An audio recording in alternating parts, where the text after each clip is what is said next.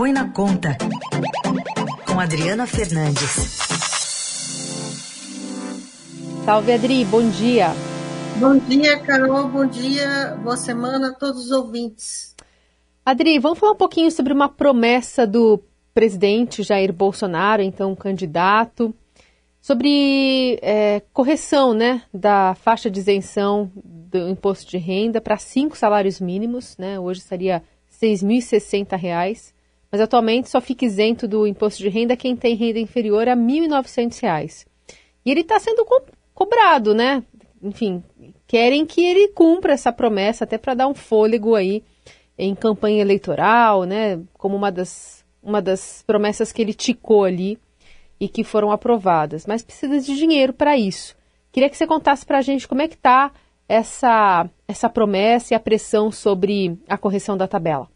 Bom, cara, eu acho que todo mundo que acompanhou de perto a eleição de 2018 viu que esse foi um ponto é, muito destacado na campanha do, ex do presidente é, Jair Bolsonaro e também do seu adversário, Fernando Haddad. Na época, ele também seguiu Bolsonaro e, e fez essa provocação, disse que iria a fazer a correção para cinco salários mínimos. Acontece que quando Bolsonaro chegou ao governo, viu que essa é uma medida mais difícil, porque o governo tem grande perda de arrecadação. Só que agora, na reta final, passados três anos do seu governo, ele está cobrando, ele é cobrado e ele cobra do seu ministro Paulo Guedes, ministro da Economia, para fazer a correção da tabela, já que o projeto do imposto de renda de reforma do imposto de renda não foi aprovado no ano passado no Congresso. Ele previa a taxação de lucros e dividendos da, do, das, dos empresários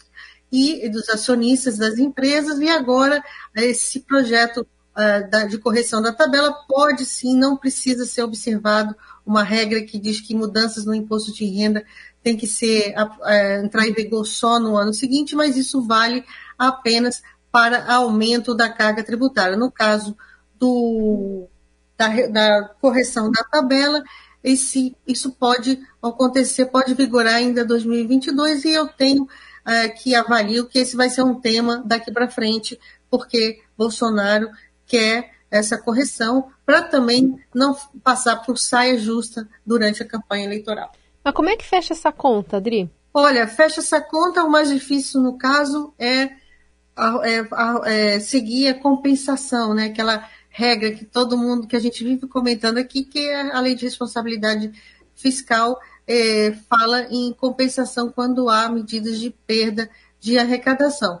Mas do lado do teto de gastos, que é a outra, teto de, que é a outra regra fiscal, essa medida não impacta, porque ela perde receita e não, não tem relação com o espaço de despesas. E a meta fiscal desse ano, a meta de déficit de 170 bilhões de reais, ela, essa meta está folgada, portanto, uma perda de arrecadação pode ser ah, acomodada, isso acomodada dentro da meta de déficit fiscal, por isso, os defensores da medida acreditam que há tempo, sim, para fazer o projeto de reforma do imposto de renda. Ele está, foi aprovado na Câmara, ele está tramitando no Senado, ficou congelado numa briga de disputa né, entre Senado e, e Câmara dos Deputados, e agora é, o, o relator fala em acionar esse, esse projeto mas ele, eu lembro, no finalzinho, nos últimos, nos últimos dias de votação, ele apresentou,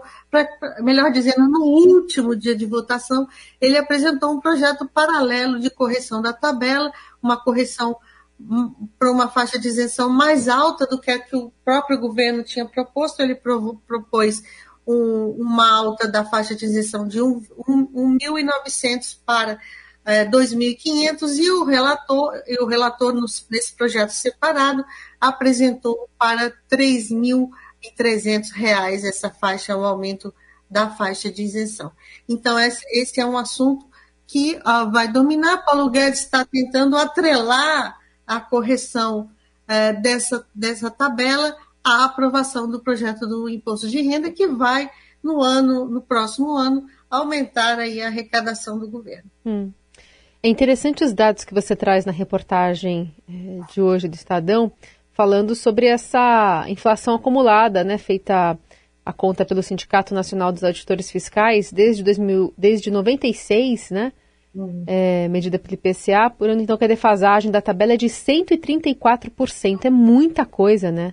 É, porque como a tabela, a inflação, ela, ela, ela, ela corrói né, a renda, e à medida que a gente, que a, as pessoas físicas não têm a correção desse, das faixas e nem da faixa de isenção, mais pessoas vão sendo é, incluídas, uh, tendo que pagar um imposto, o imposto de renda da pessoa física, e tira renda, né? Tira renda de, no, de trabalhadores assalariados.